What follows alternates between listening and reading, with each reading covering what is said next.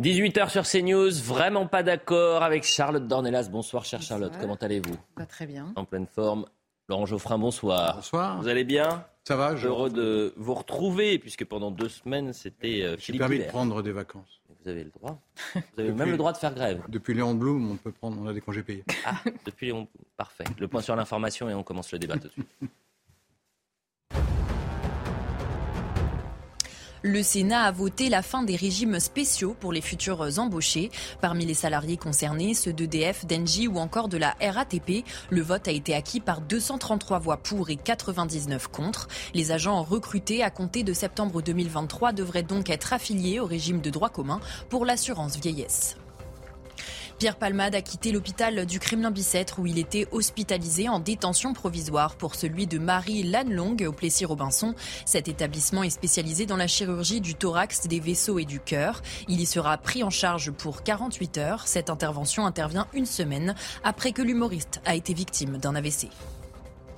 Dernière étape dans la visite d'Emmanuel Macron au Congo. Il a rencontré le docteur Mukwege à Kinshasa, prix Nobel de la paix 2018 pour son action en faveur des femmes victimes de violences sexuelles. Denis Mukwege et le président auraient échangé sur la situation dans l'est du pays et sur le nouveau partenariat entre l'Afrique et la France. La Commission européenne salue l'accord trouvé à l'ONU sur le premier traité international de protection de la haute mer, un moment historique après 15 ans de discussions entre les États membres. Son contenu exact n'a pas été publié, mais des défenseurs de la nature l'ont salué comme étant un tournant décisif pour la protection de la biodiversité. Voilà pour le point sur l'information. C'est parti pour vraiment pas d'accord. Et cette semaine, vous avez très certainement découvert ces deux religieuses à Nantes qui ont décidé de quitter la ville et l'église Sainte-Croix craignant pour leur sécurité. Elles ont été euh, agressées, ont dû prendre des cours de self-défense, mais euh, pour elles, la coupe est pleine. Elles n'en peuvent plus, elles quittent la ville. On va écouter Sœur Marie qui a témoigné à notre micro cette semaine et ensuite on en parle. On n'est pas les franciscains du Bronx et je pense qu'aussi euh, il faut peut-être une, une, carrure un peu plus forte pour être euh, en ce lieu. Si on n'avait pas eu ces petits cours de, self-défense, ça aurait pu être des agressions euh, physiques. En fait, on a su prendre de la distance quand ça devenait dangereux et on a eu quand même une personne qui nous a craché dessus et qui, qui est aussi une autre personne qui en serait venue aux mains s'il n'y avait pas des paroissiens, des fidèles ou des gens qui étaient intervenus. Charlotte Dornelas, en, France, vous avez donc des religieuses qui quittent la ville faute de sécurité. Et ça se passe en, plein centre de, de, Nantes. Quel regard vous portez sur, euh, sur cette information-là? Bah, Évidemment, il y a le symbole, c'est-à-dire qu'en plus des religieuses, c'est-à-dire que Nantes, on en a souvent parlé, Nantes vit euh, ce que vivent d'ailleurs d'autres villes. Euh, mais il y, a, un poids euh, particulier à Nantes, puisque c'était une ville où il faisait particulièrement bon vivre il y a quelques années maintenant, et qui revient souvent avec des, des faits divers absolument abominables qui s'accumulent tellement que ça devient une partie de, du quotidien de la ville aujourd'hui. En plus, c'est dans le centre-ville. Et là, évidemment, on a deux petites religieuses qui sont euh, deux femmes, donc seules euh, dans cette église, qui sont venues, couvrent leur église à tous les gens et qui sont obligées de partir. Elles sont finalement le symbole, euh, on va dire, oui, le symbole de tous ces gens qui, en effet, quittent certains quartiers parce qu'ils ne peuvent plus y vivre. Et moi, ce qui me, ce qui me terrifie un peu dans ce qu'elle raconte, c'est ce qui précède. C'est-à-dire, on a deux petites bonnes sœurs qui sont au milieu, euh, au cœur de la ville, qui sont obligées de prendre des cours de self-défense. On a appris que les, commerçants euh, qui vivent autour de cette église avaient mis en place des cours de self-défense, puisqu'ils ont témoigné depuis, euh, qu'ils essayent par tous les moyens. Alors, euh, il y a une présence policière un peu plus un peu plus conséquente, on va dire, depuis le mois de novembre. Les sœurs l'ont dit et les commerçants aussi.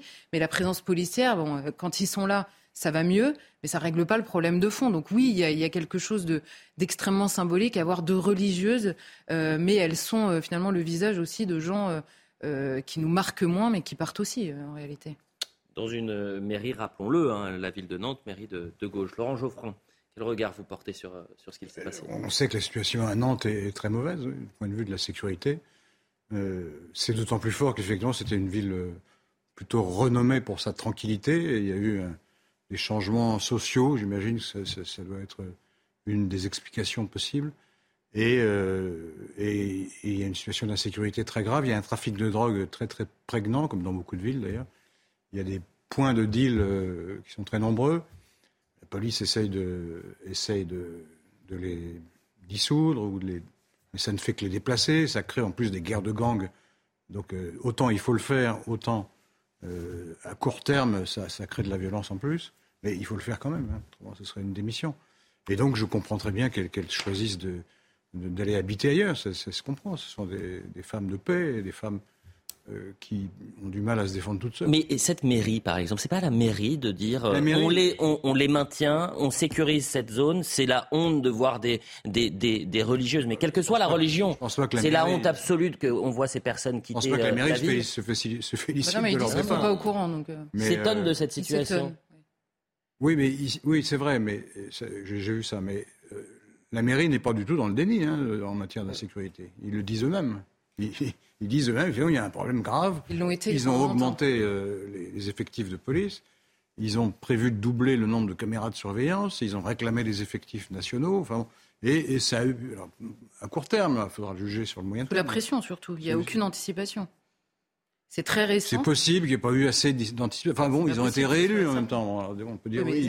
ça, vous avez raison, mais ça n'est pas une raison si on essaie d'expliquer, moi j'ai juste une question. Vous avez dit tout à l'heure euh, que la situation s'était dégradée à cause de changements sociaux. Oui, c'est une ville qui a changé de nature, je crois. C'est-à-dire? Il y a plus de gens pauvres qui sont venus, immigrés ou français. Et, et, donc ça crée euh, des situations dans les quartiers les plus pauvres plus difficiles, je pense. Et pas, pas, dans les, pas uniquement dans les quartiers ça, les plus pauvres. Ça n'exonère en rien les, les délinquants, hein, ce que je dis. Mais c'est quand on essaye de comprendre des phénomènes sociaux comme cela, on cherche non pas des, excuses, mais des causes, pour agir aussi sur les causes. Je, suis d'accord avec vous. Mais, encore une fois, je, crois que la, mairie a compris le, problème. Hein. Quand on les interroge, ils, sont, ils ont été interrogés plusieurs fois, y compris sur cette chaîne-là. Et ils disent, bon, bah oui, on, fait ce qu'on peut, on essaye. Et ils ont obtenu quelques résultats. Euh, enfin, les premiers résultats ont été obtenus à l'automne dernier, puisque j'ai lu ça dans je ne sais plus quel euh, reportage, que les agressions violentes ou euh, hum. les vols avec violence sont les vols avec violence ou sans violence ont diminué de 20% mais d'une année sur l'autre. Bon, il faut continuer. La, seule question, c'est qu'aujourd'hui, les vols, et vous l'avez dit, la mairie a réagi extrêmement tardivement. Parce que si on refait l'histoire, parce que pourquoi Nantes a basculé comme ça en 10 ans, hum. c'est assez simple à lire finalement. Euh, c'est d'abord euh, en 2014, vous avez des premiers coups de feu. Vous parliez du trafic de drogue hum. dans les, les, certains quartiers euh, qu'on dit euh, prioritaire euh, de la ville de Nantes et il y a zéro réaction parce qu'on a peur de réagir. C'est toujours la chose que vous disiez d'ailleurs vous-même. Est-ce qu'on achète la paix sociale? On fait on fait comme si on ne voyait pas parce que c'est plus simple, parce que sinon c'est on ajoute la guerre des gangs euh, aux gangs eux-mêmes. Ensuite, 2014, vous avez quand même cette question de Notre-Dame-des-Landes avec la ville de Nantes qui voit tous les samedis pendant deux ans des manifestations extrêmement violentes et c'est, une. C'est la violence politique. Non, non, mais attendez, c'est oui, mais attendez, parce que à ce moment-là la mairie, pour préserver son alliance avec Europe Écologie Les Verts, qui est vent debout devant l'aéroport, ne, parvient pas à séparer les sujets, en l'occurrence l'aéroport et les violences dans les manifestations, et ils ne voient rien, ils ne disent rien. Donc si sur la question de l'autorité, vous avez raison, c'est une violence qui en l'occurrence est politique, c'est quand même une violence de délinquant, certes sur un terrain politique, mais peu importe. Et il se trouve que l'autorité, à ce moment-là, n'est pas réaffirmée. Ensuite, vous avez le mouvement des Gilets jaunes, de manière générale, qui est volé à Nantes, comme dans certains autres endroits, par l'extrême gauche la plus radicale, issue notamment euh, euh, des, résidus, on va dire, de Notre-Dame-des-Landes, et qui continue. Hein. non, pas du tout, puisque non, la question c'est la, répression des gilets jaunes n'est pas. Je vous parle pas des gilets jaunes là en l'occurrence, je vous parle de l'extrême gauche. la mairie, enfin, dans aucune ville. Non, le problème c'est quand vous ne vous ne réaffirmez jamais l'autorité qui a lieu en l'occurrence dans votre ville. Donc il y a une question de police nationale. Il y a aussi une question où il y a une absence de réaction. Parce que vous me dites la mairie réagit. Pour les, pour les manifestations écologistes, là, je comprends que vous dites, mais bah, c'est pareil. En fait, c'était les mêmes gens. Je, vous dis, au moment des, au moment des mouvements des gilets jaunes, vous savez qu'il y a des militants d'extrême gauche, donc ce sont les mêmes en l'occurrence, qui profitent de ce mouvement-là pour continuer à les casser. Donc vous avez des commerces fermés, vous avez des banques qui se barricadent. On a connu ça à Paris, ils ont connu ça à Nantes, et l'autorité n'est jamais réaffirmée, que ce soit par la ville. Non, non, pas à Nantes. Je suis désolée, non.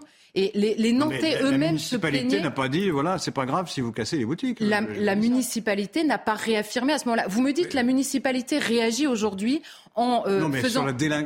en faisant... pas la même chose. Les gilets jaunes, il y a eu de mais délinquance avec les gilets jaunes. La question de la violence... C'est la responsabilité du gouvernement central, ça, de ce genre de bah, manifestation. sauf le que... préfet qui s'occupe du, maintien de l'ordre. Non, mais d'accord, mais dans une, ville, dans une ville, vous pouvez prévoir, vous pouvez dire, vous pouvez justement euh, tirer la sonnette d'alarme, ce que la mairie fait extrêmement tardivement, sous la pression de, de groupes de Nantais eux-mêmes qui se mobilisent pour demander à la mairie et qui, il y a encore un an, se plaignaient de n'avoir aucune réponse de la maire de Nantes. Elle est là depuis 2014. Je vous fais un peu l'histoire de la défection totale de la question de l'autorité portée par le, maire de Nantes. Bah, je ne crois pas. En fait, je, vous donne des choses quand même assez factuelles. La mairie n'a jamais dit qu'il fallait, euh, fallait être laxiste avec les délinquants. Ils n'ont jamais dit ça. Non, mais la question, c'est qu'ils n'affirment pas euh, l'autorité. Bah, la police municipale qui, dans certains quartiers, ne pouvait même plus rentrer. il C'est la question de l'absence de vidéosurveillance, c'est la question de la police non armée. Et ensuite, vous avez, et je termine, hmm. vous avez euh, la crise migratoire où Johanna Roland, maire de, euh, de Nantes,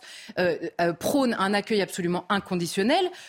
discours qui a été entendu puisque beaucoup de migrants à ce moment-là sont arrivés à Nantes. Et là, ça a été l'explosion puisque les bidonvilles ont été, parce que franchement, ce sont des bidonvilles, donc l'accueil c'est magnifique. Et puis en fait, dans les faits, c'est l'horreur absolue dans le cœur de Nantes. Et là, vous avez une explosion de la délinquance où même l'adjoint à la sécurité, vous le disiez, a reconnu le lien, euh, l'adjoint à la sécurité PS de, de, la, de la mairie de Nantes euh, a reconnu il y a peu qu'en effet, il y avait un lien entre les deux. En même temps, c'était impossible de continuer à C'était au, micro de, au micro de CNews avec Jean-Marc Morandini qui lui posait la question.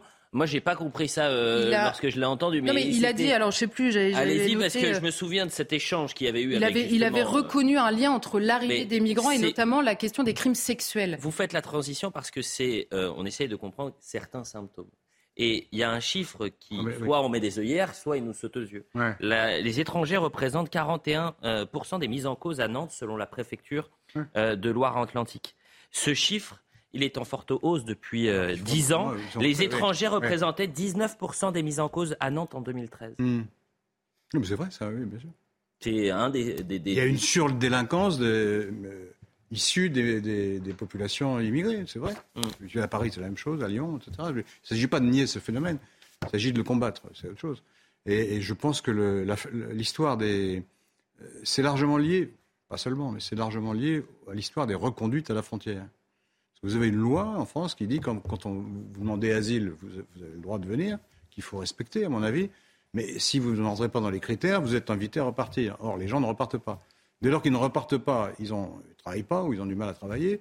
Ils vivent de petits subsides. Et, d'ailleurs, c'est ce que disait le, euh, le préfet de, c'était le préfet d'Île-de-France, l'allemand. Préfet allemand, oui. Ou le préfet de police de Paris, je ne sais plus. Oui, préfet de police de Paris. Préfet de police et qui disait euh, comment voulez-vous qu'il n'y ait pas une tentation délinquante dès lors que vous maintenez une population que vous, que vous n'expulsez pas et, qui n'a pas de moyens d'existence? Bah, donc peut-être qu'il euh, y a un problème. là, vous pointez une responsabilité. Je suis un problème. Bah, vous pointez une responsabilité politique extrêmement intéressante, mais dans ces cas-là, comment vous expliquez que la responsabilité ne revienne pas pas à la maire en Oui, mais la politique migratoire, c'est le gouvernement qui fait ça. Ah, mais d'accord, mais le, le, gouvernement principalement. D'accord. En l'occurrence, on, on, est en train de cause éventuellement euh, la maire de Nantes pour dire bah, elle, a favorisé cette bah Oui, là en l'occurrence, on essaie de comprendre ce qui s'est passé à Nantes. C'est une opinion, ça. Elle n'a pas fait venir exprès les gens euh, chez elle. Bah, elle les a appelés à s'installer à Nantes. Les immigrés vont dans toutes les grandes villes. Mais c'est très intéressant parce que vous voyez, Nantes, c'est une loupe. En l'occurrence, vous avez raison, la politique migratoire dépend du gouvernement. Très bien. Maintenant, le maire de Nantes, en l'occurrence Johanna Roland, hmm. dit prône un accueil inconditionnel. On pourrait tenir le même discours à l'échelle du gouvernement. Bien sûr que si. Elle prônait un accueil.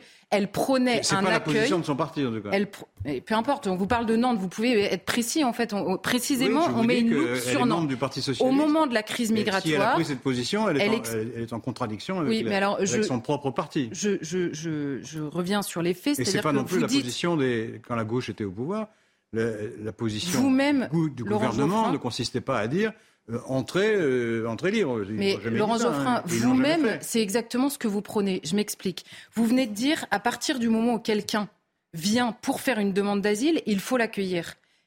Bah donc vous accueillez tout le monde en attendant que la demande d'asile soit euh, euh, vérifiée et que éventuellement il soit débouté, ce qui est la majeure partie des cas, et qu'ils ne repartent pas. Donc il y a un moment où la réponse. les faire repartir quand ils sont. Oui, sauf que vous voyez bien, vous voyez bien que pour mille et une raisons. Le principe, c'est assez simple à formuler. Vous voyez bien c'est difficile à appliquer, je le reconnais pas. Oui, bah alors justement, en fait. Au oui, mais qu'est-ce que vous voulez faire? Vous voulez, possible de faire une phrase entière ou pas, euh, C'est des yakas, ça ne marche pas. C'est possible de finir ma phrase ou pas? Oui, oui, je, vous en prie. Oui, ben parce que non, là, jusqu'à maintenant, c'était impossible. On ne peut pas dire que vous n'ayez pas parlé. Donc, mais c'est pas ça. Je demande juste à finir une phrase pour que bah, vous puissiez répondre. à partir du moment où vous le disiez vous-même, il y a la déclaration, euh, le, respect du droit d'asile, etc. Très bien. Maintenant, dans les faits, on voit depuis des années que quand vous avez 70% des gens qui rentrent 60 à 70 qui sont déboutés et que pour des raisons de, pays d'origine qui ne donnent pas les laissés-passer consulaires, de droit européen qui nous empêchent de les reconduire, ça devient impossible et ça engendre notamment ce que l'on voit à Nantes. La responsabilité, la responsabilité politique, c'est de réadapter le, comment dire l'organisation même de l'immigration pour contraindre l'arrivée de ces gens qui ne repartent pas. Je suis désolée, c'est la première justice que l'on doit aux Nantais en l'occurrence et aux Français tout entier. Si l'homme politique n'est pas capable, pour des raisons d'ailleurs qui ne dépendent pas uniquement de lui, mais euh, du droit européen d'une part et des pays d'origine, alors il faut alors il faut empêcher l'entrée. Il faut empêcher l'entrée et examiner les demandes d'asile à l'extérieur. Est-ce que je peux répondre? C'est un principe, on, va, on a déjà eu ce débat, parce que l'immigration, ça revient souvent. Le, il y a un principe quasiment mondial consistant à dire quand un réfugié demande asile, on doit examiner sa demande. c'est pas mondial. Ça, c'est mondial, enfin, c'est international. Une convention internationale que, la France a signée depuis toujours, hum. depuis longtemps. Non, pas depuis toujours. Non. depuis longtemps, en tout cas. Et euh, enfin, des décennies quand même. Hum. Donc c'est un début de tradition, si vous, républicaine. Euh, à partir de là, si vous respectez cette, euh, euh, cette tradition, cette convention, vous, êtes obligé d'examiner les demandes de ceux qui arrivent. Parce qu'ils ont le droit de poser une demande. Si vous vous dites qu'il faut qu'ils déposent leur demande ailleurs. Hum Mais je, trouve que c'est. Parce qu'il y a, y a quand même une partie de ces réfugiés qui sont des vrais réfugiés. Oui, très peu en fait dans les chiffres. Très, peu, Oui, enfin, très peu. Si c'est même 10%, ça fait quand même des Très peu, et en plus... Bah, attendez, si vous me coupez tout le temps... Oui, ah oui c'est vrai. Bah, ne me reprochez pas de vous couper, si vous me coupez ensuite. C'est pas, pas, logique, ça, non? Donc, euh, si vous, vous allez euh, empêcher ces gens-là de faire valoir leurs droits, ou ce sera beaucoup plus difficile. Et donc, moi, je suis, je suis contre cette idée qu'on va rompre toutes les conventions qu'on a signées sur ces, dans ce domaine, et que et, qu'on va dire ben, vous avez qu'à déposer votre demande bon, alors, en fait, j'ai une, question à vous poser. Euh, non, c'est, je sais qu'il y a des pays qui, qui, qui, sont tentés de le faire ou même qui l'ont fait. D'abord, je suis pas, je suis pas sûr. ça ne correspond pas à la, tradition républicaine française. Oui, bon alors déjà la, fameuse tradition républicaine, je, je, sais que vous êtes contre. Simplement, je vais vous prendre un exemple. Quoi fameuse? Je vais vous prendre un exemple. Oui, parce que c'est plutôt un honneur de oh faire ça. Sérieusement, c'est bon là la, question, par exemple, de Nantes, la vraie tradition de Nantes, c'était d'être une ville paisible. Donc s'il y a des traditions qu'on pouvait sauver autres que celles d'accueillir le monde entier, ce serait vraiment génial. Premièrement, premièrement. Et il y a des traditions françaises tout simplement qui méritent aussi d'être sauvées. La deuxième chose, vous invoquez la question du droit international, des conventions internationales. Est-il possible de penser que le droit, de manière générale, peut se réadapter. Il y a des principes du droit et ensuite il y a une manière de mettre en œuvre le droit qui doit et qui il appartient à la responsabilité du politique de réadapter les règles de droit à la réalité. Oui, c'est possible, mais je suis contre.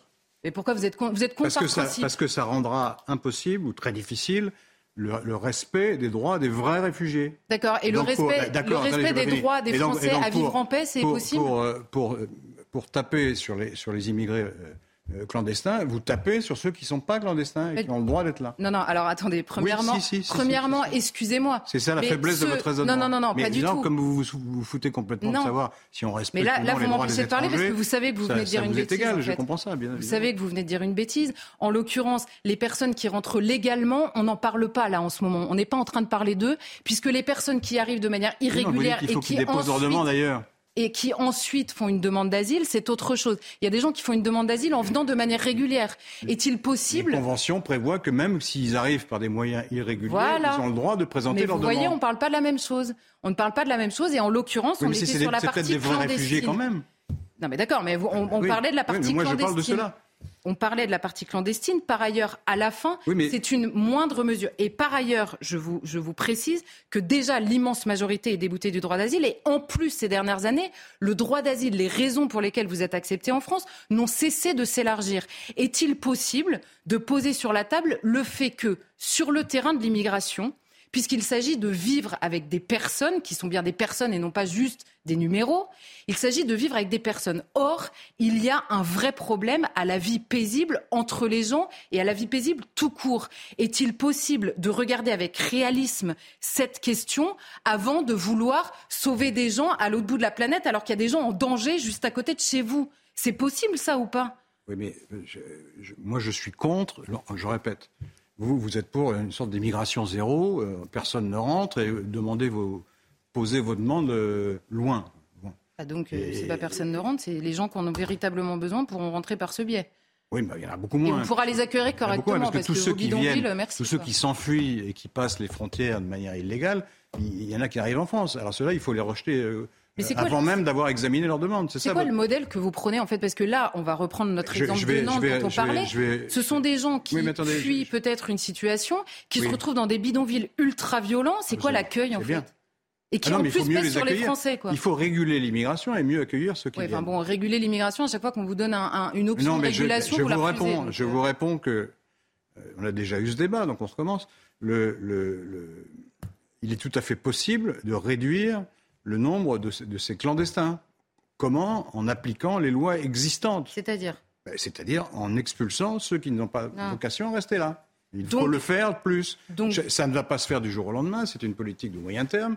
Mais elle est possible. Il est possible de renégocier les accords euh, qu'on a ou qu'on n'a pas avec tel ou tel pays d'origine. Il est possible d'organiser leur retour. C'est pas un scandale de rentrer, de, renvoyer les gens chez eux s'ils sont pas menacés chez eux. S'ils sont menacés, c'est autre chose. Mais s'ils sont pas menacés chez eux, par exemple, les gens qu'on enverrait éventuellement au Maroc ou en Algérie ou en Tunisie, je ne crois pas, sauf cas, particulier de, réfugiés politiques parce qu'ils sont pourchassés par le gouvernement.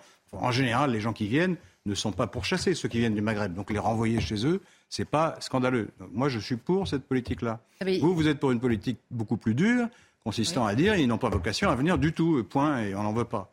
Moi, je suis contre cette politique et je, oui, parce que... rappelle que c'est quand même un peu une tradition française. Non mais. Eh oui, parce que, vous, faites toujours la distinction entre la République d'un côté, qui est une, euh, comment dire, une construction politique, je ne sais pas si vous la contestez en tout cas, vous n'aimez pas y faire référence, et vous dites c'est la France, l'identité française. Moi, je n'ai pas les mêmes bases philosophiques. Je considère que la République est une partie intégrante, française pas, intégrante de, la, de, l'identité française. C'est pas seul, mais c'est, quand même c'est quand même une des choses principales de notre pays, puisque c'est la devise nationale, c'est le bah, drapeau national. ça dépend. et c'est, la référence de la plupart des Français, le régime républicain. Donc ça fait partie de l'identité française. Il y a une confusion dans les termes. Il n'y a aucune, il y a aucune ah bah confusion, c'est très clair. vous vous séparez constamment la France et la République. Non, pas du tout. Je vous dis simplement que la question de l'identité française dépasse de loin la question du régime politique. Et excusez-moi, vous me dites c'est prégnant. Passe pas de loin. C'est prégnant absolument. La, République fait partie oh maintenant des mœurs françaises vous, les partis s'en réclament. c'est pas seulement une construction, c'est pas seulement un ensemble de lois. Charlotte, en 10 secondes, c'est une manière d'être, c'est un état d'esprit. C'est-à-dire que la République fait partie des mœurs françaises. Je ne comprends même pas ce que ça veut dire. C'est quelle mœurs est eh ben, républicaine bah, Le fait d'être en liberté, ah. c'est dans la vie quotidienne, bien sûr. Ah non, mais je laisse aux gens le fait d'apprécier cette phrase. Le, fait d'être en liberté, c'est la devise nationale républicaine. c'est la, publicité. C'est la devise nationale de la République. La publicité, on revient dans un instant. On va parler de la ville de Paris qui a été euh, épinglée par la justice après une subvention de 100 000 euros à SOS Méditerranée. Il va falloir rendre euh, l'argent. Parler d'immigration. Comment? On va reparler immigration. Bah, c'est un autre thème. Après, on parlera de, des féminicides à Bordeaux. Et on parlera aussi de la grève, le blocage. 18h30 sur CNews, la deuxième partie de Vraiment pas d'accord. Laurent Geoffrin, Charlotte Dornelas. Avant cela, le point sur l'information. Maureen Vidal. Dès ce soir, certains routiers pourraient se mettre en grève contre la réforme des retraites. De multiples actions sur l'ensemble du territoire dès lundi matin devraient avoir lieu, avec notamment des blocages de plateformes logistiques et de zones industrielles dans les Hauts-de-France et en région parisienne. Un nouvel échouage de cocaïne a été découvert samedi sur une plage près de Cherbourg. 30 kilos de cocaïne ont été saisis. Depuis une semaine, deux tonnes de cocaïne ont été découvertes sur des plages de la côte normande. Un arrivage dont on ne connaît pas encore la source a spécifié le parquet de Rennes. À Paris, Jimmy Gressier devient le troisième Français de l'histoire à franchir la barrière de l'heure sur 21,1 km. Derrière deux Kenyans, le Français a coupé la ligne en 59 minutes et 55 secondes. La course féminine, elle, a, été remportée par la Kenyane Sheila Chepkurui. Le semi-marathon a vu le jour en 1993. Voilà pour le point sur l'information. On va parler de la mairie de Paris qui va peut-être devoir euh, rendre 100 000 euros. Pourquoi 100 000 euros? Parce qu'il y avait eu une subvention en 2019 à SOS Méditerranée, 100 000 euros de subvention, et, la Cour d'appel de Paris a dit non. Euh, cette subvention date de 2019, je le disais. Euh, il y avait eu un chèque de 100 000 euros et en plus, il y avait eu des décorations pour des capitaines d'un navire poursuivis pourtant par la justice italienne. La justice a considéré qu'il y avait une certaine ingérence de la mairie de Paris dans la politique étrangère française. SOS Méditerranée subventionné par la mairie de Paris, la justice dit stop. Et vous, vous dites quoi, Charlotte Dornelas? Ben, je dis que l'arrêt est extrêmement intéressant parce que pour une fois, on va dire le tribunal administratif, en l'occurrence, qui avait charge d'étudier cette, euh, cette requête, euh, en annulation de la subvention euh, donnée par la mairie de Paris, se penche sur l'activité de SOS Méditerranée et non pas seulement sur les statuts de l'association. Parce que jusqu'à maintenant, il y a deux tribunaux qui avaient examiné, c'était Montpellier et Bordeaux, qui avaient accepté les subventions, donc qui avaient refusé d'annuler ces subventions, parce qu'ils s'étaient penchés sur les statuts de l'association qui ne sont que humanitaires. Or, une ville a le droit euh, de, subventionner, on va dire, des actions humanitaires. Et là, le tribunal de Paris, euh, le tribunal administratif, il a euh, expliqué que certes, il y a le champ humanitaire, mais il y a trois raisons qu'il a soulevées. Un, l'association a dit qu'elle euh, entendait clairement s'opposer aux réglementations communautaires, notamment sur, euh, justement avec l'Italie, vous l'évoquiez. Deux, l'association génère un, un, différent diplomatique entre la France et l'Italie. Et trois, la ville de Paris, pendant les débats au Conseil de Paris, a entendu, dans certains euh, débats, contrecarrer la politique gouvernementale. Mmh. Donc là, la mairie de Paris se place sur un terrain où elle a interdiction d'aller, à savoir celui de la politique étrangère et en l'occurrence diplomatique et d'immigration, qui appartient au gouvernement. Donc c'est très intéressant parce que d'habitude les, cours se basaient, enfin se, limitaient à dire les statuts de l'association étant humanitaires, ça suffit. Là, ils ont étudié à la fois les déclarations de l'association et dans les faits, euh, le fait qu'en effet, elle contrevient euh, aux volontés euh, politiques, notamment sur le terrain de l'immigration. Donc c'est une jurisprudence intéressante. Laurent Geoffrin. si, la subvention est illégale, il est normal qu'elle soit annulée. Moi, je suis pour l'état de droit. Euh, je, perçois un risque quand même, parce que ce qu'on dit là de SOS Méditerranée, on pourrait le dire de beaucoup d'humanitaires qui, qui s'ingèrent dans la vie politique euh, euh, de pays étrangers. Là, c'est la politique française, vous aurez remarqué. Oui, bah, ou étranger, ou, enfin oui, mais c'est la politique étrangère de la France. Non, mais en humanitaire, il n'y a pas de question d'ingérence dans la politique étrangère, hein, normalement. ça peut se produire, pourquoi pas Oui, bah, ça peut se produire. Quand, mais quand MSF euh, va dans certains pays ou dans d'autres. Parfois, et ça c'est contre la vie non, mais on peut rester sur notre exemple. Bah non, mais on peut rester sur notre sujet parce que. Oui, mais non, mais le sujet, c'est que ça peut devenir inquiétant. Je trouve d'abord très bien que les mairies puissent subventionner l'action humanitaire ou l'action caritative, c'est une bonne chose. Mais ça, c'est pas le sujet, donc. Euh. Bah, si, c'est le sujet, parce que c'est la motivation initiale.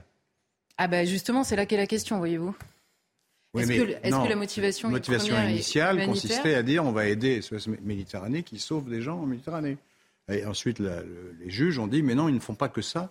Ils font, ils font des déclarations ou ils prennent des positions qui gênent la politique étrangère française. C'est ça le problème. Déclaration de l'association et au Conseil de Paris. L'intention initiale est bonne. Et le fait de vouloir sauver des gens qui vont se noyer en Méditerranée est une bonne chose. Mais vous écoutez ce que je viens de vous dire ou pas? Oui, mais je ne suis pas d'accord. Non, non, non, vous n'êtes pas, d'accord. Vous vous trompez là, en l'occurrence. Je vous dis qu'il y a dans le Conseil de Paris des personnes qui veulent contrecarrer la politique gouvernementale. Donc il n'y a pas juste une intention humanitaire initialement. Il y a aussi une intention politique. C'est ça, en, l'occurrence, l'enjeu. Ben si, si, si, vous sauvez des gens en Méditerranée et que ça contrecarre telle ou telle politique, oui, je comprends. Non, mais vous pouvez sauver. C'est un, peu inquiétant parce que du coup, on sauver des gens en Méditerranée. on n'a pas le droit de sauver les gens en Méditerranée parce que ça contrecarre la politique française. Ah là là, comme vous êtes prévisible. Vous pouvez sauver des gens. Non, c'est que je vous, vous pouvez sauver des gens sans les installer à Paris, en fait. Vous êtes pétri de certitude, vous n'aimez pas quand on vous contredise, mais c'est comme ça. C'est le jeu. Je ne suis pas pétri de certitude, je vous dis simplement que vous pouvez. Bah, J'en ai quelques-unes, mais j'espère que vous aussi. Euh, le, le... Je vous dis simplement que vous pouvez sauver des gens. La question, c'est où vous les faites débarquer.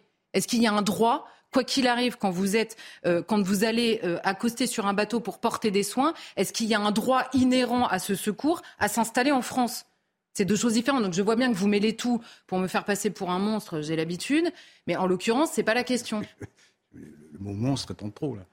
ah bah excusez-moi, si ma volonté c'était de, surtout fermer les yeux quand des gens ont besoin d'aide sur un bateau, si ce serait assez monstrueux. En l'occurrence, le droit maritime, le droit maritime euh, précise qu'il faut aller dans un port sûr. Non, non, justement, cher Laurent Geoffrin, le droit, le droit. Laissez-moi finir. Le droit maritime, vous vous tombez mal à chaque fois. Je suis vraiment désolé. Le droit maritime oblige à accoster dans le port le plus proche. Non, le, droit européen. Non, vous vous trompez. Le droit. C'est pas proche, c'est sûr. Le droit européen. Donc faut trouver un port sûr. C'est possible de finir les gens sont... Ben non, mais ce que vous dites, Je suis désolé, vous avez tort. Le droit européen qui s'ajoute au droit maritime, en l'occurrence, puisqu'il considère qu'en Méditerranée, nous sommes en état de secours perpétuel, ajoute au port le plus proche le port sûr le plus proche. C'est le droit européen qui l'ajoute et le droit européen. Le, plus proche. le droit européen liste les ports sûrs et il n'y a que des ports européens, voyez-vous. Donc c'est le problème. C'est évidemment le problème dans la mesure où vous avez des, bateaux de croisière qui accostent à Tunis, euh, mais un bateau euh, de migrants, c'est pas un port sûr. Donc oui, il y a un problème déjà sur le terrain du droit, et en l'occurrence sur la question de SOS Méditerranée, il y a aussi la question de jusqu'où vous allez les chercher, puisqu'il y a la course avec les autorités euh, libyennes avec qui l'Union européenne a signé un accord, de savoir où est-ce que vous leur portez secours et où est-ce que vous les débarquez. Donc la question, c'est pas le secours. Oui, mais si vous les débarquez en Libye, je vous assure que ce n'est pas un port sûr du tout. Ah ben, vous tombez très près. Et la question qu'on se pose, des gens qui sont maltraités. La question qu'on se pose également, parce que restons plutôt que sur SOS Méditerranée, restons sur la mairie de Paris quand même, euh, puisque les camps de migrants aujourd'hui euh, à Paris, malheureusement, euh, se multiplient, parce que on a des étrangers à, Paris euh, qui, sont, euh, qui vivent dans des conditions qui sont quasi inhumaines, parce que la mairie, indigne, vous dites, la mairie de Paris euh, et, Paris a une dette abyssale de 7 milliards d'euros. Est-ce que la priorité des priorités du côté d'Anne Hidalgo, c'est de faire de la politique en disant allez, on subventionne SOS Méditerranée chaque année, ou c'est d'aider au maximum et d'accueillir dans des conditions dignes les personnes et d'aider les associations qui s'occupent des étrangers à Paris Par rapport au budget de la mairie de Paris, 100 000 euros, c'est une. Ah bah par rapport à la dette, c'est rien, ça c'est sûr, puisque c'est 7 milliards. Là. Non, par rapport au budget. Bah oui, mais je vous parle de la dette. Même par rapport à la dette aussi. Non Évidemment, oui. oui. Mais pourquoi vous parlez que de la dette bah parce, que, parce que, vous voulez évidemment polémiquer contre la, gestion de la mairie de Paris. je bah oui, c'est vos opinions politiques. il ne s'agit pas de polémiquer. Vous faites de la politique là. Non mais c'est un fait, Laurent Geoffrin, qu'il y a une dette abyssale en fait. C'est pas polémiquer, c'est un fait qu'on rappelle. mais pourquoi vous ne dites pas ce qui, ce qui est élémentaire? 100 000 euros c'est les dépenses. Mhm. Or, les dépenses de la mairie de Paris sont, colossales. Donc, euh, oui, mais évoquer la dette, ça veut dire que le budget est mal géré. Dire, dire c'est 100 000 euros gaspillés, oui, ça se discute. Euh, et, à ce moment-là, il faut, il faut couper toutes les subventions humanitaires parce que, euh, qui ne sont pas à Paris, parce que la mairie n'a pas à se mêler de ce qui se passe dans le monde. Bah, et Paris est une capitale mondiale aussi, donc c'est pas illogique qu'il mm. distrait une toute petite partie du budget pour ce genre de, de, subventions. mais un, l'existence. partie de la euh, moi, je trouve que c'est plutôt bien. C'est que ça, donne de Paris une image euh, ouverte. Mais encore une fois, non, humanitaire. Ah bah oui, ça pourrait être ouverte, elle est ouverte, oui. Il y, y, a une, il y a une question, encore une fois, de réalisme. Et il y a un orgueil démesuré à se dire on va continuer, c'est pas grand-chose par rapport au budget, budget déjà extrêmement mal géré, budget euh, qui euh, pèse notamment sur, le, le, encore une fois, sur la vie des Parisiens eux-mêmes, sur la vie, en effet, des gens déjà accueillis, extrêmement mal accueillis, qui eux-mêmes font peser euh, leur, leur, leur, justement, ce mauvais accueil, on va dire, sur la vie des Parisiens. Alors oui, on peut continuer dans un monde merveilleux, plein d'orgueil, à, nier absolument la réalité, à se dire c'est hyper beau, on va continuer à, dépenser de l'argent sur un hmm. terrain extrêmement théorique d'un accueil magnifique, mais dans les faits, Pardonnez-moi, on retrouve notre ça se joue conversation pas à 100 000 euros, là. Ça se joue pas à 100 000 non, mais ça se joue pas à 100 000 euros. Vous voyez ce que c'est, 100 000 euros? C'est pas rien, 100 000 euros quand même. C'est combien par parisien Ça fait combien? Non, mais peu importe en fait. Bah, si, hein, 100 000, non, mais 100 000 euros. Vous dites c'est une dépense insupportable. Ça fait combien par parisien? C'est une dépense de, trop. J'ai pas dit que c'était insupportable par rapport au budget. J'ai dit que le budget était déjà extrêmement mal géré. Par an. Non, mais Laurent Geoffrin. Oui, oui, Laurent, je le, pense, c'est moi. Le, budget est déjà extrêmement mal géré. C'est pas une question de la, somme. Je, ne suis pas sûr que ce soit mal géré des... que ça. Il y a ah une dette, comme il y a beaucoup de villes où il y a une dette. Laurent Geoffrin, la dernière personne sur Terre qui n'a pas vu la dette de la mairie de Paris. Il y a une dette, mais elle, est remboursée progressivement. Et cette dette sert à, assurer les services de la mairie. Oui, pas et à donner Autre thème, pas forcément une mauvaise. Pas forcément une mauvaise politique que de s'endetter parfois pour euh, faire des travaux, pour... Euh, ah bah ça oui, des travaux, ça euh, y. Euh, Et là, en l'occurrence, justement, précisément, c'est pas une dépense êtes, qui revient êtes, à Paris. Vous êtes d'un bord opposé à la mairie de Paris, évidemment. Mais c'est pas juste par définition. C'est pas juste un bord opposé. Il y a des mairies, euh, il y a des mairies de droite qui ont donné des subventions à SOS Méditerranée. Je les conteste aussi, en fait. Donc c'est pas une question d'étiquette de la maire de Paris. En l'occurrence, je ne vois ça joue pas. beaucoup quand même. Je, bah non, je viens de vous expliquer pourquoi non. En l'occurrence, dans le sujet qui nous occupe. Bah Donc vous, vous pouvez aller me parler des travaux sur les quais de Berge, euh, oui, si vous voulez. Je vois pas le rapport avec ce dont on est en train de parler en l'occurrence et d'une objectivité absolument totale à l'égard de la mairie de Paris. Écoutez, contrairement à vous, Laurent Geoffrin, j'ai été extrêmement précise là sur le débat, ce que vous ne faites pas. Vous, si, vous, je suis très perdez... précise, je vous ai même corrigé sur Non, vous vous perdez dans des débats ultra théoriques. Non, parce que c'est un débat moral aussi. Est-ce que euh, une, ah bah. municipalité doit aider les humanitaires ou pas? À mon avis, oui. À votre avis, non. Sauf que, sauf que de l'argent gaspillé et qu'on met par les fenêtres. Exceptionnel. Bah bah, je vous, ai, vous, venez de me dire que je de l'argent qu'il fallait pas dépenser. Oui, alors déjà, vous êtes contre cette dépense. Moi, je suis pour. Je vous dis et initialement, je vous ai expliqué précisément pourquoi le tribunal administratif s'était positionné comme ça, ah à côté du terrain humanitaire. Et vous revenez au terrain humanitaire depuis le bah, début. Vous, n'entendez pas ce dont on eh, parle. donc vous êtes pour le, fait de subventionner certaines associations humanitaires. Pourquoi pas Ah bon, d'accord. Pourquoi pas ah, Donc c'est bien, bah, Dites-le si vous le pensez. Je n'ai aucun problème à ce que la bah, mairie de Paris ou d'ailleurs subventionne des projets humanitaires. Maintenant, l'interrogation. De du fait qu'il faut euh, euh, parce que là, l'argent aux Parisiens, un... et non pas à les, à étrangers. Parce qu'en en fait, contrairement à vous, dans humanitaire, je n'ai pas que migrants dans la tête. Il y a des gens qui souffrent et qui ne sont pas des migrants. Il y a des gens qui souffrent à Paris et qui ne sont pas des migrants. Il y a des gens qui souffrent ailleurs et qui ne sont pas des migrants. De MSF ou de, enfin, c'est pas de, c'est pas de la migration, ça, c'est des gens. Qui... Bon bah voilà. Donc là, en l'occurrence, on était en train de parler d'une subvention à SOS Méditerranée qui ne se place pas sur le terrain humanitaire, parce que c'est la justice elle-même qui le dit. Et vous revenez en boucle sur votre terrain humanitaire. J'y peux rien. j'avais cru comprendre que vous étiez contre ce type de subvention. Donc vous êtes pour, eh ben on est d'accord. Bah, en l'occurrence, il y a une question de hiérarchie de priorité. Je suis pas contre par principe. Je vous dis par ailleurs. Attendez, pour que ça soit clair, Charlotte Darnelles, parce que je pense que les téléspectateurs peuvent se perdre euh, dans, ce débat-là. Euh, est-ce que vous considérez que, par exemple, ces 100 000 euros euh, soient utilisés en priorité plutôt qu'à SOS Méditerranée, à une association qui s'occupe bah, de migrants à Paris. Bah, de migrants ou de Parisiens, eh, c'est simple comme bonjour, en fait. Parce que l'humanitaire, ça peut être en bas de chez vous. C'est hein. là où nous différons. Ah, c'est intéressant ça. Donc l'argent de la mairie de Paris mais non, mais, attendez, mais la mairie de Paris subventionne toutes sortes d'associations qui s'occupent des Parisiens. Non, mais d'accord, mais là, il y a À mon avis, si on fait le compte, ça va faire beaucoup plus d'argent que, les petites sommes qui sont en l'occurrence, on parle d'une somme... qui sont consacrées à une action internationale. La question, c'est que fait-on de l'argent qu'on n'a pas en fait? Parce que c'est ça la vérité là aujourd'hui. Ah, donc vous êtes, contre, argent... vous êtes contre de, de. Ah bah je suis, euh, je, suis pour aller au plus proche. Êtes, contre? Je suis pour aller. Vous êtes, en fait, non. Vous n'êtes pas contre dans le principe, mais vous êtes contre en l'espèce. On va, on va clore le débat. C'est simplement que vous, dans votre tête humanitaire, il faut absolument que les gens soient étrangers et si possible en situation tout, irrégulière. Ça fait partie du Moi, humanitaire. si vous voulez, ah, humanitaire. Ah, l'humanitaire, c'est que les Français. Aider, aider la personne qui est en bas de chez vous, c'est aussi de l'humanitaire, Laurent Geoffrin. Mais, ça, vous avez tendance mais, à l'oublier. Oui, mais ils le font. Bah, en l'occurrence, il y a une question de priorité. On n'a pas cet argent, donc il faut donc vous oui, êtes contre le hiérarchiser. Moi, je suis pour. Ah, bah, sauf, que, le juge a décidé qu'elle n'était pas légale. Voilà. Donc là, c'est fini. Presque le débat est terminé. Vous savez que ça fait 2015. Non mais euh, depuis 2015, je crois que, ou 2016, la mairie subventionne SOS Méditerranée. Oui, Disons qu'en moyenne, ça soit, c'est donc 100 000 euros. Euh, ça sur... vous choque, mais Non, pas du tout. Attendez, j'ai pas terminé. Donc ça fait 7 ans, donc ça fait 700 000 euros. Est-ce que vous pensez que ces 700 000 euros, ils auraient pu, ils auraient dû être attribués à une association qui s'occupe de, euh, de, de migrants, attendez, de migrants, de migrants, par exemple, dans le 19e mais ils le font. Ah, déjà. Oui, mais ils le font déjà, sauf que pendant des mois, les habitants euh, et vous, avez des migrants qui étaient en grande difficulté. aux Parisiens pour être donnés à mais... d'autres gens. Non, non, c'est pas. Non, c'est pas ça que je dis. C'est que 700 000 euros, vous les utilisez en priorité pour les pour, pour, Paris. À Paris et non pas à l'étranger. C'est ça. Bah, euh, en priorité, pardon. Non, moi je trouve que cette dépense est justifiée. On va prendre le sujet différemment. C'est pas 100 000 euros qui sont retirés aux Parisiens, c'est 100 000 euros qui appartiennent aux Parisiens. Déjà pour commencer, c'est leur argent. Deuxièmement, la politique migratoire, la politique laissez-moi finir. La politique migratoire relève du gouvernement. En l'occurrence, le Conseil de Paris entend s'opposer à la politique migratoire pour laquelle les Français et les Parisiens, en l'occurrence, ont voté.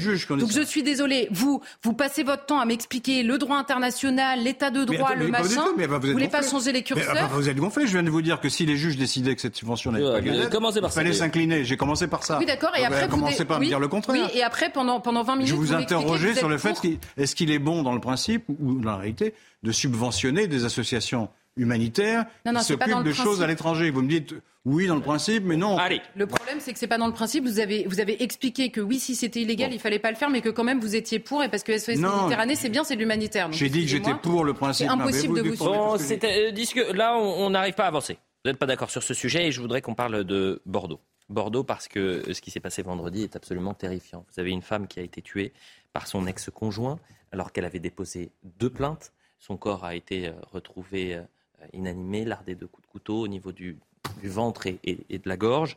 Le ministre de l'Intérieur a décidé de saisir l'inspection générale de la gendarmerie. Je vais juste vous donner ça comme information. Le couple était séparé depuis la mi-janvier. Euh, elle avait déposé deux plaintes en février, il y a à peine quelques semaines, deux plaintes à la gendarmerie. L'homme, 62 ans, condamné en 2006 par la cour d'assises euh, de Gironde, a 20 ans de réclusion criminelle pour tentative d'assassinat commise en 2003 sur son ancienne conjointe. Qu'est-ce que ça dit euh, de, de l'état de notre société, de notre justice, de notre police aussi, de la sécurité des femmes?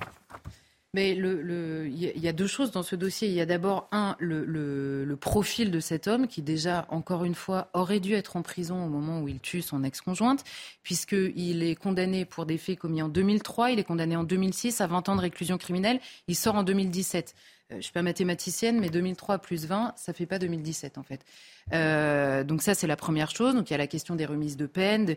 Le problème qu'on a, et le deuxième volet, on va dire, c'est ces plaintes qui ont été déposées en effet par cette femme, deux plaintes au mois de février, donc quelques temps avant. Et la gendarmerie, en l'occurrence, nous dit que les plaintes étaient en cours de traitement. Donc il y a la question, euh, je ne sais pas là précisément euh, dans, de, où en étaient ces plaintes et comment elles étaient traitées, mais il y a la question d'abord des, des, milliers de plaintes et de dossiers qui arrivent sur les, sur les bureaux et qui mettent du temps, les fameux délais à la, de mais ça devait être la priorité sur les violences oui, mais le problème, Le, problème, c'est que vous savez, on a, on a, oui, mais on a un gouvernement qui met des priorités. Tous les deux jours, les priorités changent. Donc tout est prioritaire. Et quand tout est prioritaire, malheureusement, quand vous êtes sur le terrain, nous, à chaque fois qu'on voit ce genre de dossier, j'essaie de comprendre hein, ce qui s'est mal passé. À chaque fois que nous voyons ce genre de dossier, on a l'impression que ce dossier est unique, tellement il nous touche. Euh, là, je veux dire, c'est tellement abominable ce qui s'est passé mm. qu'on se dit comment c'est possible. Sauf que quand vous êtes gendarme et que vous avez un nombre de plaintes hallucinant par jour, à l'avance, c'est difficile de, de, savoir ce qui est prioritaire ou pas. Et la deuxième chose, et c'est là le problème, c'est que là, vous allez me dire, vu le profil, c'était évidemment prioritaire. Mais le problème, c'est qu'on a une manière de gérer, et là c'est la question de la justice, de la, de la procédure pénale, donc depuis la police jusqu'à la justice, il y a un nombre infini d'acteurs qui se relaient et qui prennent des décisions sur des dossiers qu'ils ne maîtrisent pas forcément. Donc plus vous diluez la responsabilité, moins elle existe. Donc en l'occurrence, il n'y a pas un juge qui intervient sur une procédure, mais 15. Mmh. Vous n'avez pas un policier ou un gendarme, mais plusieurs. Et donc sur le temps, on perd le fil de ces dossiers et on arrive à des, à des, à des, assassinats pareils absolument abominables. Il faisait l'objet d'une mesure de réduction conditionnelle ordonnée par le juge d'application des peines et résidait sur une autre commune avec interdiction d'entrer en relation avec cette ancienne compagne. Euh, il y a une enquête sur la gendarmerie. Mais est-ce qu'un jour, les juges vont devoir rendre des comptes dans ces cas-là? Est-ce qu'il faut que euh, ce juge d'application des peines soit entendu? Comment se fait-il qu'un homme qui a été condamné à 20 ans en, euh, en 2006 20 ans de réclusion criminelle, donc 2003, normalement ça devrait être 2023, euh, sortent euh, en 2017. Oui, on va faire un débat sur, la, sur les réductions de peine. C'est encore un autre débat. Pas seulement. Là, il y a eu un dysfonctionnement euh, immédiat, manifeste, qui est qu'elle veut porter plainte et personne n'a rien fait. C'est incompréhensible, franchement incompréhensible. D'autant plus que quand même l'atmosphère, l'ambiance, y compris médiatique, on voit ça tous les jours, le, thème des féminicides et des moyens de lutter contre ce fléau, ça fait quand même au moins trois ans ou quatre ans que ça remplit les, les, colonnes des journaux et, et, c'est la grande cause du quinquennat. C'est une grande cause, bon. Oui, bah, juste cause. Et donc, il est incompréhensible que, que, les gendarmes qui reçouvent la plainte, hmm. c'est peut-être pas de leur faute, peut-être que je ne sais pas, il y a trop de plaintes, il doit y avoir des raisons, mais qu'il n'est pas transmis et qu'on n'ait pas pris des mesures pour écarter ce, ce dangereux individu. Il n'y a pas que ça comme problème, c'est qu'en effet, il avait absolument interdiction de l'avoir, mais vous pouvez, euh, franchement, pour, pour avoir suivi déjà ce genre d'histoire, euh, euh, la personne rentre en contact et, la justice ne suit pas. Mais la question de la responsabilité du juge, moi, dans ces cas-là, je veux bien, mais qui est responsable?